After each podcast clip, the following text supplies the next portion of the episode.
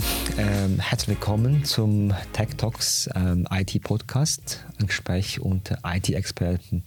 Ich bin der Ü, ähm, Cloud Architect von der Firma IPT. Ich begleite die Cloud-Projekte bei der IPT aus der technischen Perspektive. Ähm, ich stelle fest, dass bei meinem Projekt Cloud Native das Thema immer mehr und immer wichtiger wird. Ähm, aus meiner Sicht, Cloud Native bringt ähm, Vorteile, zum Beispiel kürzere Time to Market. Ich habe zum Beispiel in ähm, einem Kunden von uns in der Versicherungsbranche erlebt, dass sie ähm, ein Kundenportal auf dem Cloud von Konzeption bis zur Produktion innerhalb äh, vier Monaten ähm, geschafft haben und das massiv dann Customer Experience verbessert hat. Und äh, aus meiner Sicht bringt auch Cloud ähm, Herausforderungen, zum Beispiel Komplexität äh, bei der Realisierung äh, gemäß Microservice-Architektur. Und genau darüber möchte ich heute sprechen. Ich bin heute aber nicht allein. Äh, ich darf ähm, einen Gast bei uns begrüßen, nämlich den Thomas Geske. Thomas, kannst du dich kurz äh, vorstellen? Ja, also ja, äh, herzlichen Dank für die Einladung ähm, in euer tolles Office hier in Zürich Dank. in der Nähe vom Hauptbahnhof. Ähm, mein Name ist Thomas Geske. Ähm, ich bin Cloud Solution Architekt bei Microsoft, betreue dort hauptsächlich Kunden im Finanzumfeld, Banken, Versicherung und helfe ihnen bei, ihrem, bei ihrer Reise in die Cloud und äh, unterstütze dort tatkräftig bei technischen Fragestellungen, Designfragestellungen, ähm, alles, was so in dem Cloud-Umfeld relevant ist. Super, du Thomas, äh, du bist auch sehr intensiv mit ähm, deinen Kunden ähm, interagieren und äh, äh mit dem Cloud-Projekten beschäftigt. Ich möchte dich fragen, ähm, siehst du auch, dass Cloud Native der Schweizer Markt immer wichtiger wird? Ja, also Cloud Native ist sicher eine Reise. Mhm. Wir kommen von bei Cloud-Migration in den meisten Fällen eher von Brownfield-Applikationen, das heißt also Applikationen, die schon existiert haben in der On-Premise in der On-Premise-Welt ähm, und die werden jetzt nach einer gewissen Zeit erneuert, weil sie vielleicht den Lifecycle ähm, erreicht haben. Mhm. Oder es werden ganz neue Applikationen, wo es vorher noch gar nicht gab, Greenfield, mhm. neu entwickelt. Und da ist natürlich Cloud Native eine logische Konsequenz. Man versucht, diese neuen Applikationen so modern als möglich mhm. zu entwickeln ja. ähm, und bedient sich da Cloud-Native-Konzepten. Mhm. Ähm, das hilft auch dabei, äh, neue Talente zu finden oder neue Talente zu motivieren, die eigenen Teams zu unterstützen. Ähm, Stimmt, so, also bei IPT merke ich auch, also wenn man so von Cloud Native redet, da sind Leute sofort äh, begeistert und dabei und meine Kollegen machen auch sehr gern mit äh, mit dem mhm. Cloud Native Projekt und das kann ich nur bestätigen. Ja. Genau. Ja, jeder möchte ja gerne neuen, Absolut, mit neuen Technologien ja, arbeiten, nicht mit Entwickler. Ja, genau. Mhm. genau. Das, das, das ist ein super wichtiger Punkt, denke ich. Mhm. Ähm, was wir auch beobachten, ist natürlich, dass die generelle Cloud Adoption ähm, ja einen ein größeres Interesse hat, als es vielleicht noch vor fünf Jahren der Fall war. Absolut. Ähm, und da gab es unterschiedliche Triggermomente. Sicher die Pandemie war einer, mhm. wo viele Applikationen jetzt auf einmal nicht mehr aus dem Büro angeboten werden mhm. können, exklusiv, sondern wirklich auch ähm, den Mitarbeitern im Homeoffice zugänglich gemacht werden müssen. Ja. Und das bedarf natürlich ähm, anderen Konzepten ja. und anderer Infrastruktur, als es, als es vor der Pandemie noch der Fall war. Ja.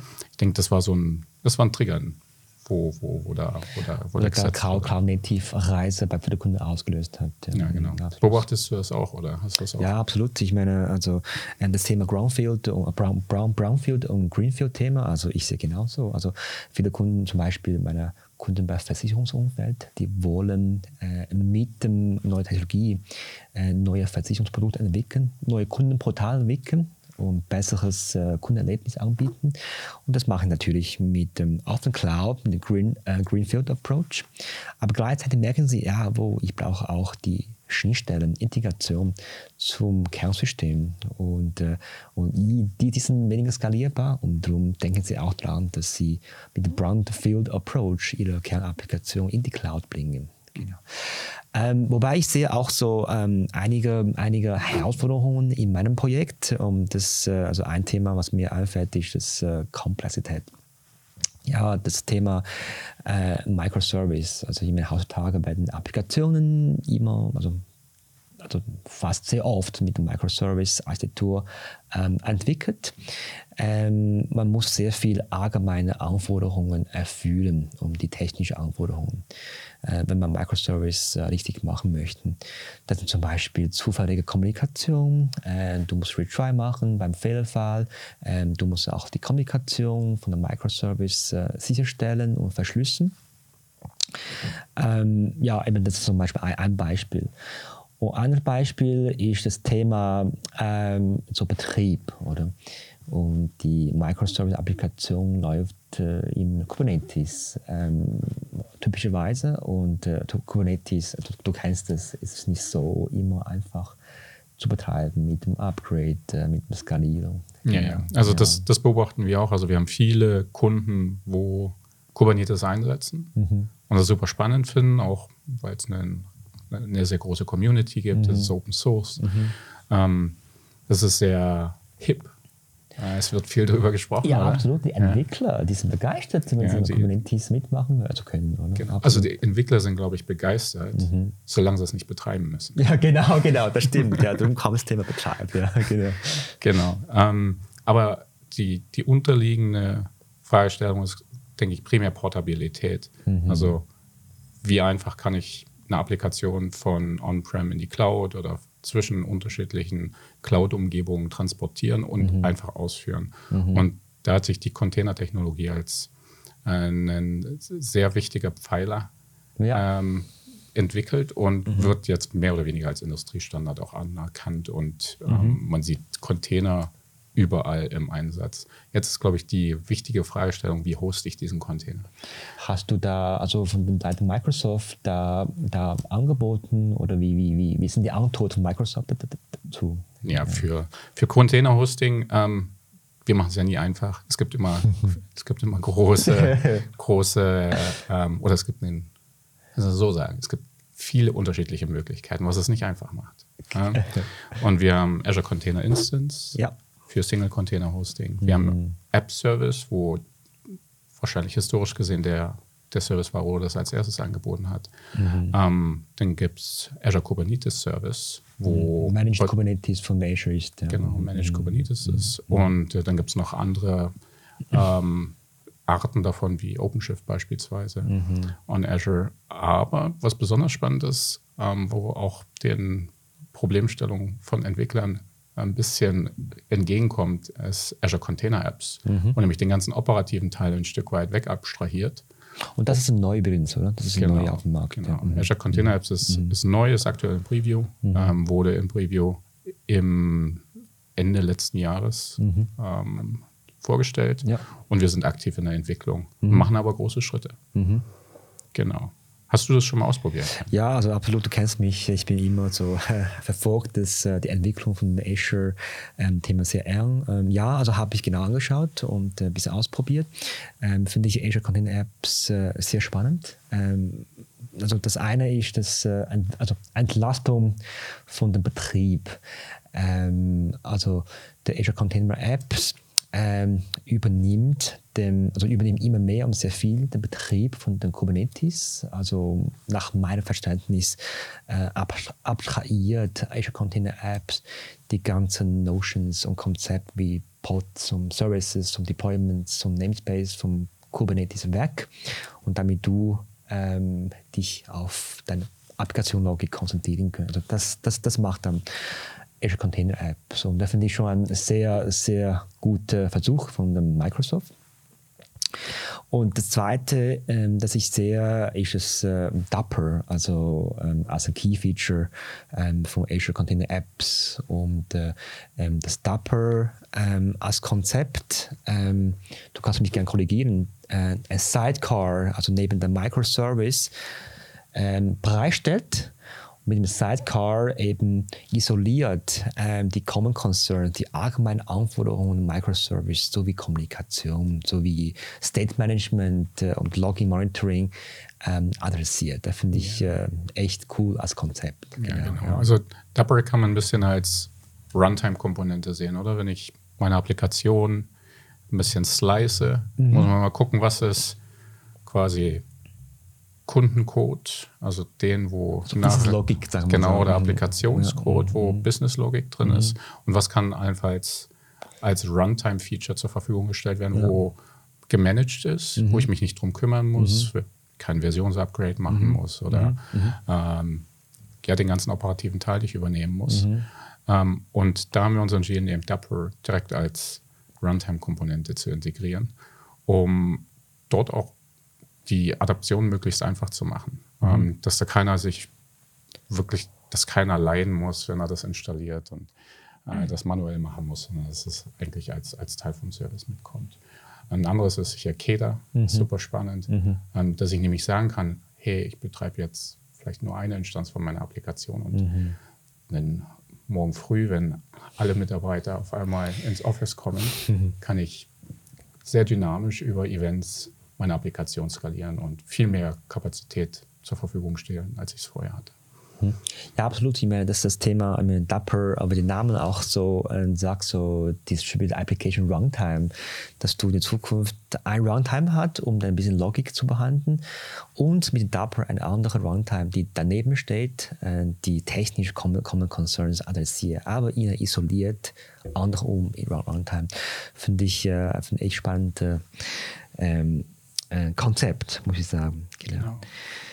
Ja, und äh, bei den Gesprächen mit meinen IPT-Kollegen merke ich auch, ähm, dass Verwirrung oft, oft vorkommt, äh, ja, Unterschied um Dapper und äh, Service Mesh. Und äh, wie siehst du das? Und, äh, ja, also es äh, ist eine immer wiederkehrende ähm, Verwirrung auch in unseren Diskussionen. Ja. Ähm, beziehungsweise Kunden stehen immer vor der vor der Frage, mhm. was soll ich einsetzen? Soll ich einen Service Mesh machen? Soll ich jetzt mhm. äh, in Dapper investieren mhm. ähm, und, und Dapper äh, einsetzen? Ähm, und wir versuchen es ein bisschen so zu positionieren und sagen, okay, ein Service Mesh ist primär fokussiert auf Netzwerkaspekte. Mhm. Also alles, was in der Infrastruktur im Netzwerkbereich ja. ähm, adressiert werden muss, mhm. ähm, das kann ich mit einem Service Mesh gut lösen. Ja. Ähm, wenn ich mehr Runtime Anforderungen habe, wie vielleicht mhm. Caching, Logging, mhm. ähm, dann ist Dapper viel stärker, mhm. weil dort das auch als Teil der Runtime mit angeboten werden mhm. kann. Ähm, aber es ist tatsächlich so, es gibt Überlappungen. Mhm. man muss sich am Ende des Tages ein bisschen gucken, was möchte ich, was möchte, was sind meine Requirements. Ja. Ähm, und dann kann ich, kann ich sagen, okay, es ist besser Service Mesh oder besser auf Double zu setzen. Ja, schön, dass du, dass du erklärst, dass es die Überlappung gibt, aber so unterschiedlichen Fokus hat äh, ähm, Service Mesh auf Infrastructure und Double auf Applikation. Ähm, ja, ich denke, wir haben so sehr, sehr schön, also sehr viel über coole Technologie geredet. Wir müssen auch nutzen für unsere Kunden und äh, Projekt bringen. Ähm, wir haben besprochen, dass es äh, Azure Container Apps und äh, Betrieb entlastet und Entwicklung äh, Komplexität übernehmen kann.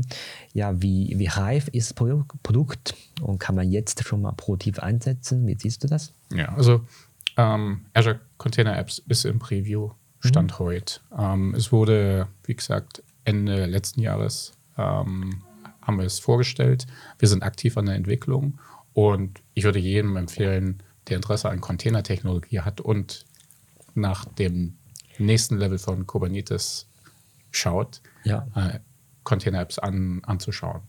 Ähm, anzuschauen, zu evaluieren, auf die eigenen, auf das eigene Szenario ein Stück weit ähm, zu, zu evaluieren ähm, und uns wissen zu lassen und Feedback zu geben, ob es funktioniert oder nicht. Wir sind an Feedback interessiert. Wir sind äh, jetzt in einer Phase, wo wir noch die Entwicklung sehr, sehr gut beeinflussen können. Ähm, und es wird auch nicht mehr zu lang gehen, bis mir GA, also Generally Available mhm. für, für den Service gehen. Ich denke, die nächsten Announcements sind ähm, zur Bild zu erwarten. Also irgendwie im Mai, gell? Mhm. Genau, im ja. Mai, 24. bis 26. Mai. Mhm.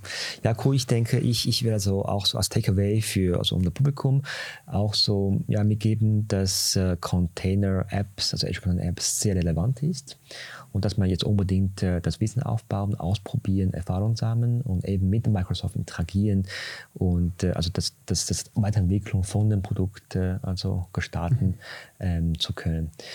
Ja, also ich finde ich es sehr cool und äh, ich bin äh, sehr dankbar, ähm, Thomas, dass du, dass du heute ähm, beim Gespräch zum Thema Cloud nicht dabei sein kannst. Und äh, es war sehr spannend, äh, weil wir über moderne coole Technologie gesprochen haben, auch über das Nutzen ähm, des Cloud Native für also Business Kontext, also in unserer Versicherung, Banking und Public Sector Kunden mitbringen könnten.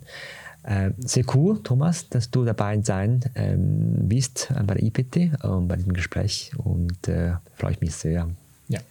Besten Dank für die Einladung. Mhm. Äh, war mir ein Vergnügen. Äh, interessantes Gespräch. Ähm, so, vielen Dank. Ja, vielen Dank.